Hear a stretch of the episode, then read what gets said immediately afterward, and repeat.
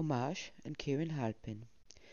Kieran Halpin war ein irischer Gitarrist und Songwriter, geboren am 4. Juni 1955 in Drogheda, Country Lass, gestorben am 5. Oktober 2020 in Deutschland.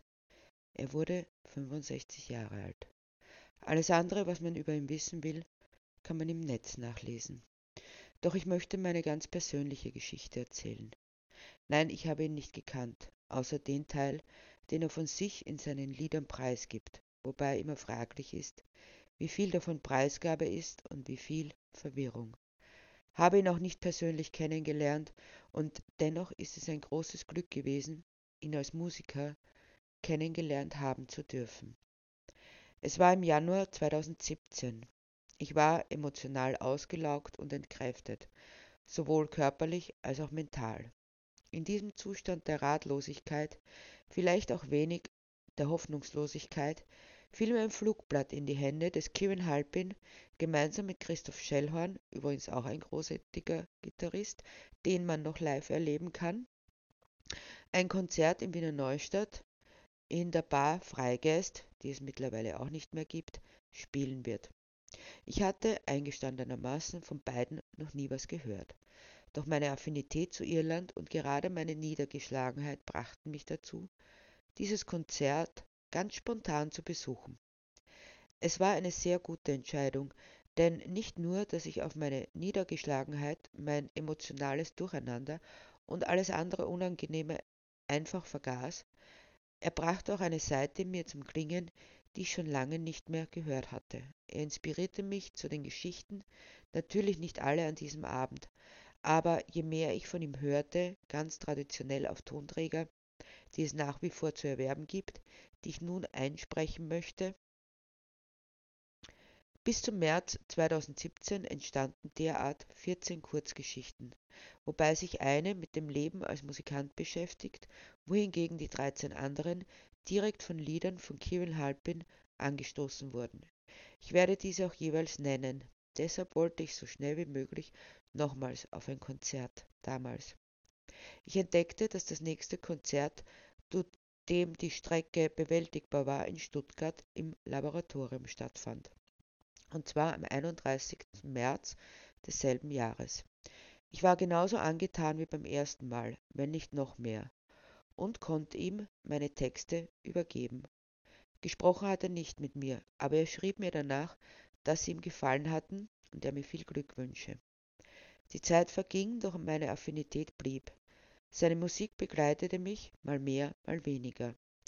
Natürlich nahm ich mir vor, wieder auf ein Konzert zu gehen, doch ich schob es immer wieder hinaus, bis die Pandemie kam. Im ersten Jahr der Pandemie starb er, so dass mein zweites auch mein letztes Konzert bleiben wird.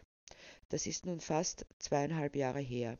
Doch immer im März erinnere ich mich besonders intensiv an diese Begegnung die mir zuteil wurde. Ich bin dankbar, zutiefst dankbar, dass ich zumindest auf diesen beiden Konzerten war und seine Musik bleibt. Ich bin traurig, zutiefst traurig, dass ich diesen Moment nie wieder erleben darf, dass seine Musik den Saal durchflutet, von seiner Hand aus seinem Mund. Kieran, du fehlst, gerade weil du bleibst. Ja, und damit gleich zur ersten Geschichte, wie schon angekündigt, der Musikant.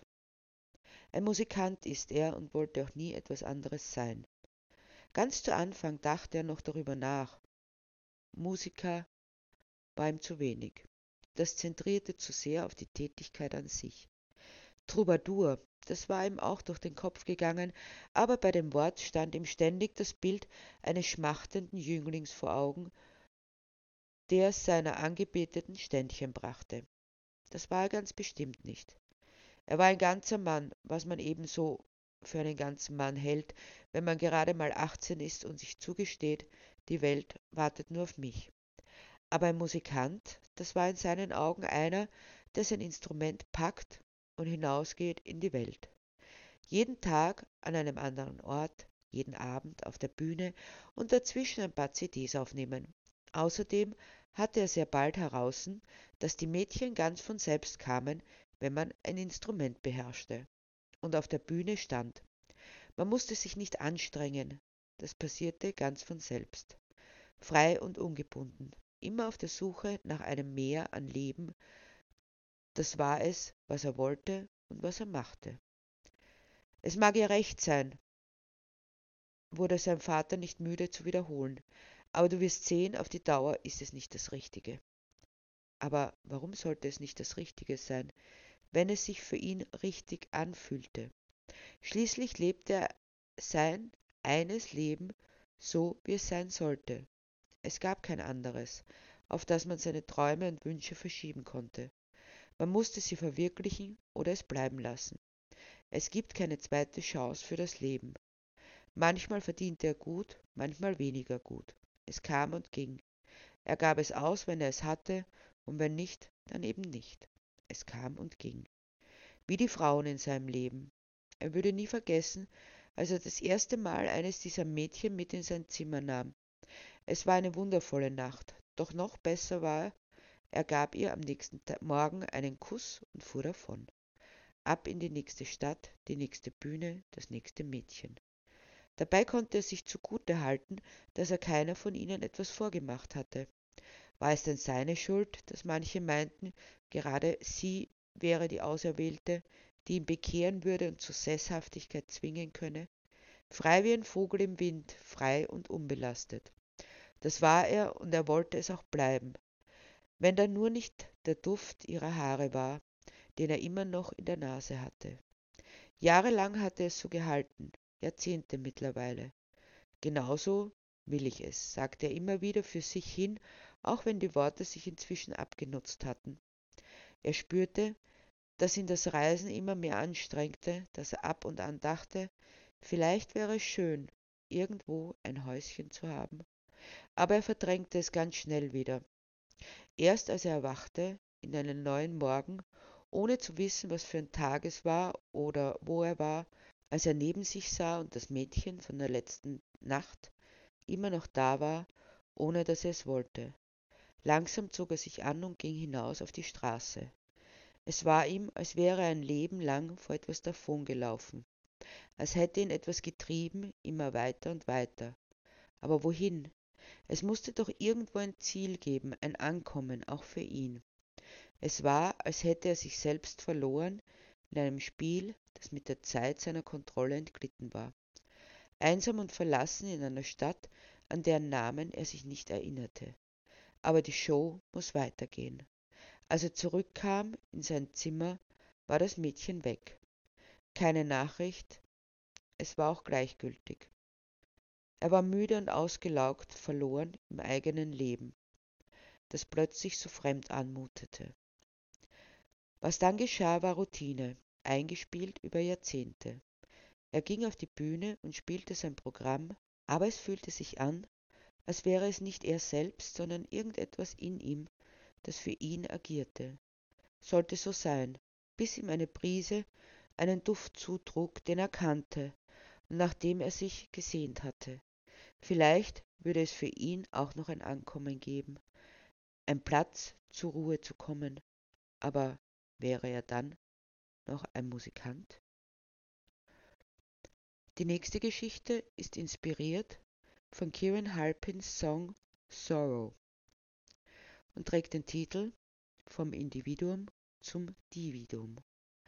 Eingehüllt in eine Rüstung aus Stärke und Abwehr war ich, als ich dir begegnete, als der Moment da war, da es sein sollte.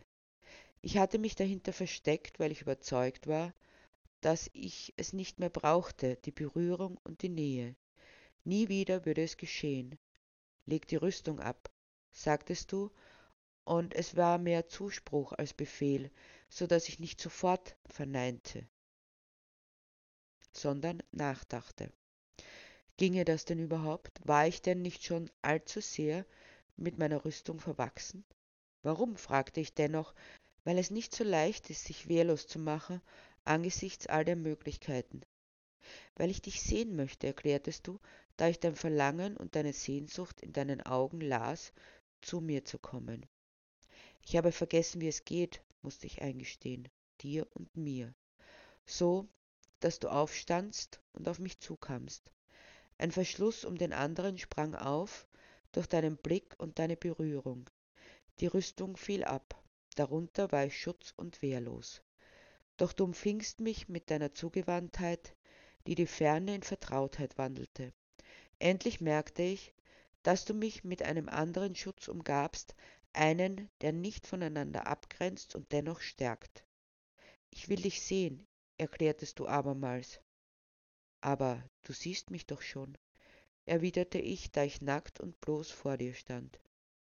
Das bist noch nicht du, noch nicht ganz, erwidertest du sanft, und ich wusste nicht, was du meintest, bis du mir zeigtest, dass es eine Nacktheit gibt, weit über die des Leibes hinaus, der Gedanken, der Gefühle, des Seins. Du fordertest mich auf und heraus, so dass ich mich dir darbrachte mit allem, was ich war, denkend, handelnd, fühlend, atmend, und du umhülltest mich mit deinen Gedanken, deinem Fühlen, deinem Handeln, deinem Atem in deiner Annahme. Ich spürte, dass ich mich auflöste, weil die Teile in mir ineinander gezwungen waren und nicht passten. Du setztest sie an den richtigen Platz, Du hast mich heil werden lassen, indem du mich entzweitest. Und so, wie du mir deinen Blick geschenkt hattest, so löstest du ihn wieder. Du gingst, weil der Moment vorbei war. Ich begriff nicht, was da passierte, was da mit uns passierte. Uns, das es nicht mehr gab. War am Anfang du und ich, so war es das jetzt wieder, nur, dass ich die Rüstung nicht wiederfand, die ich doch brauchte, da du mir die Sicherheit genommen hattest, mit dir und den Arm um mich, in dem ich mich geborgen fühlte. Was sollte ich mit mir anfangen, nachdem ich erfahren hatte, dass ich es noch konnte, mich zu öffnen und zu schenken, da du nicht mehr da warst? Was sollte ich mit all den Möglichkeiten, die du mir eröffnetest, von denen ich meinte, ich könnte sie nur mit dir leben? Erst als sich der Nebel des Schmerzes verflüchtigt hatte, sah ich nochmals auf das Bild, das sich gefügt hatte, weil du mich auflöstest und neu zusammensetztest. Da waren nicht nur Teile von mir, sondern auch von dir, weil du meine Entblößung mit deiner beantwortetest, weil du dich mir offen präsentiertest, nackt und bloß, in einer Nacktheit, die weit über die des Leibes hinausgeht. Du hattest dich in mich eingebracht, hattest mir dich geschenkt, unwiderruflich. Ich habe eine neue Rüstung, eine aus Wärme und Geborgenheit und Zuversicht, die du um mich hülltest, als ich meine alte ablegte. Mit dir hast du mich erweitert und mir all die Möglichkeit des Erlebens neu eröffnet. Du hast mich neu werden lassen, weil du mir warst und bist, weil wir den Moment annahmen, der uns das Leben zurückbrachte. Das Geschenk, das du mir warst, bleibt als ein Teil, der mich heil machte in jenem Moment.